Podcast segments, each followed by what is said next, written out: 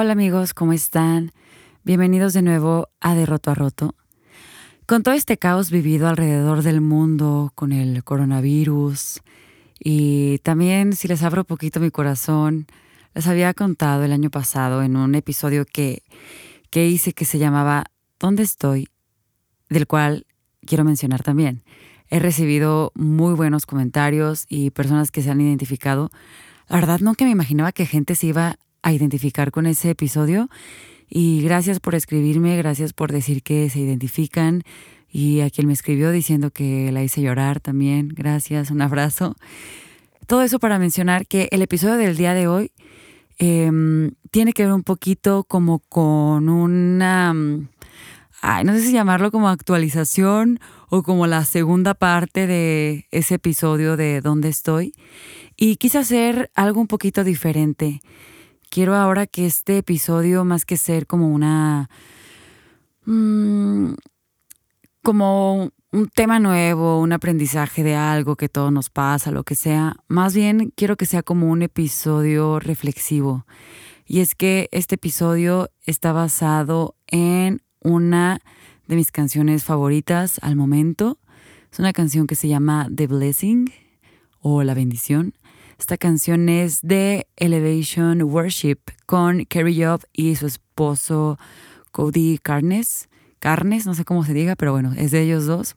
Y llegué a esta canción porque fue tendencia hace, bueno, ahorita que lo estoy grabando la semana pasada, pero ahora que lo escuchas tú, hace dos semanas esta canción fue tendencia y me llamó mucho la atención que en YouTube hubiera en tendencia una canción cristiana, porque generalmente lo que está en tendencia, la verdad, son puras tonterías, puros videos de gente que, que sube haciendo una estupidez, como golpeándose, siendo violento con alguien, alguien que insultó a alguien, lo que sea. Y esta canción, el que esta canción estuviera en tendencia, significa que más personas podían tener la curiosidad de darle clic al videíto y escuchar y saber de qué trataba esta canción. Y además de encantarme como todo el equipo y toda la producción que tiene Elevation Worship y especialmente en su escenario que hay como, no sé, 50 personas haciendo un coro y así.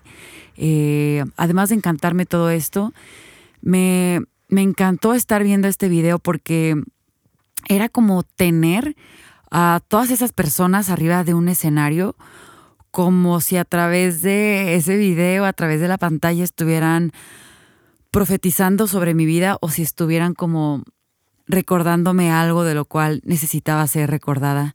Y entonces hoy yo lo quiero compartir con ustedes y se los quiero recordar también a ustedes. Y me encantó mucho que esta canción es una canción que fue tomada tal cual de la Biblia y tiene una inspiración de verdad muy, muy bonita. Em, cuando yo la estaba escuchando, la verdad es que no pude más que, hagan de cuenta, empezó verso uno y eh, bien X, era un piano, una voz, así, nada. Pero lo que decía, que está en números 6 del 24 al 26, o sea, en serio, las primeras palabras, y yo empecé a llorar, porque fue como estar recordando o estar, no sé, como si alguien me estuviera bendiciendo, como si alguien me estuviera hablando de parte de Dios como este es mi deseo para contigo, esto es lo que lo que quiero para ti. Fue como si toda esa gente que está en ese video me lo estuviera me lo estuviera gritando, como esto es lo que te deseo, esto es lo que Dios ha prometido para ti. Y esta canción obviamente no es una alabanza, porque no es una canción en la que estemos exaltando un atributo de Dios, pero es una canción, eso, como una canción promesa.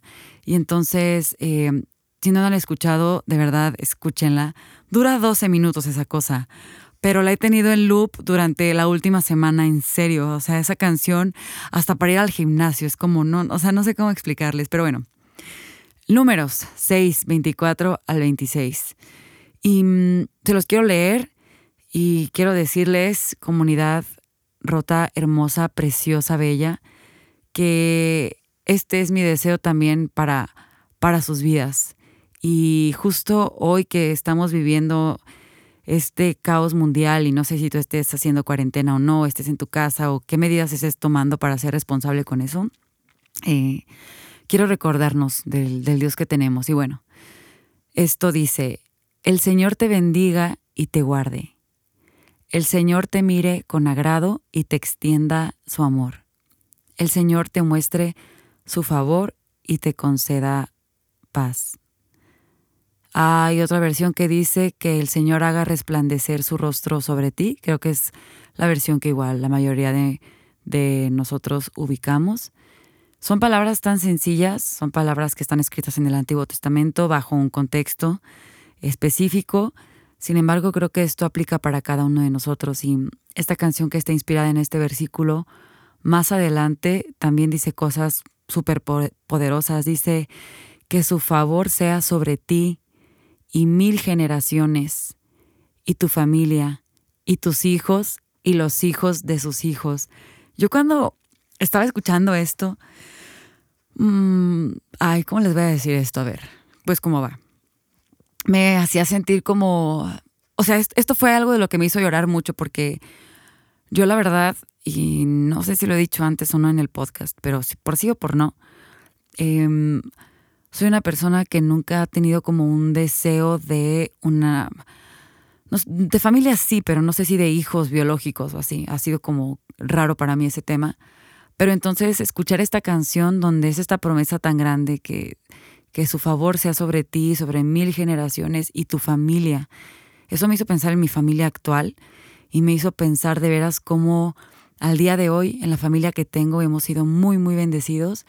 Y como dice, o sea, que su favor esté sobre tu familia y sobre tus hijos y sobre los hijos de tus hijos. Y, y fue como, wow, realmente yo anhelo, deseo, quiero con todo mi corazón y con todo lo que tengo que el favor de Dios esté sobre mí y sobre mi casa y sobre quien sea que vaya a ser mi legado, sea biológico o no sea biológico, pero sobre mi familia y se me hizo algo como muy fuerte y como algo ya dado, o sea, algo que, que, tú y yo tenemos sin necesidad de hacer nada más que creerlo y, estar en, en la voluntad de Dios y más adelante esta canción dice ah, que su presencia vaya delante de ti y detrás de ti y a tus lados y alrededor de ti y dentro de ti. O sea, es como que todo lo que tú eres esté repleto de la presencia de Dios, que tú estés impregnado de la presencia de Dios. Y eso se me hizo así como, ay, no sé,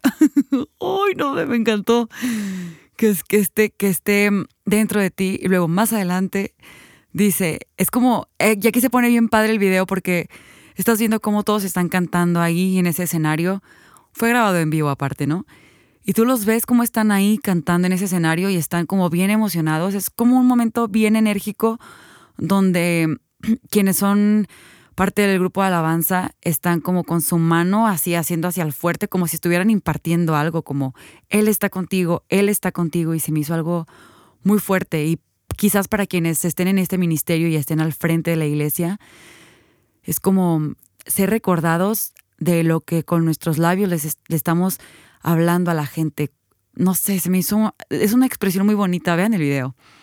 Y más adelante la letra dice, en la mañana y en el anochecer, en tu entrar, en tu salir, en tu llanto y en tu gozo, Él está contigo, Él es por ti. Es como, ah, o sea, toda esta canción básicamente está diciendo que donde sea que estés físicamente, espiritualmente, en X momento de tu vida, Él está contigo. Su favor está sobre ti.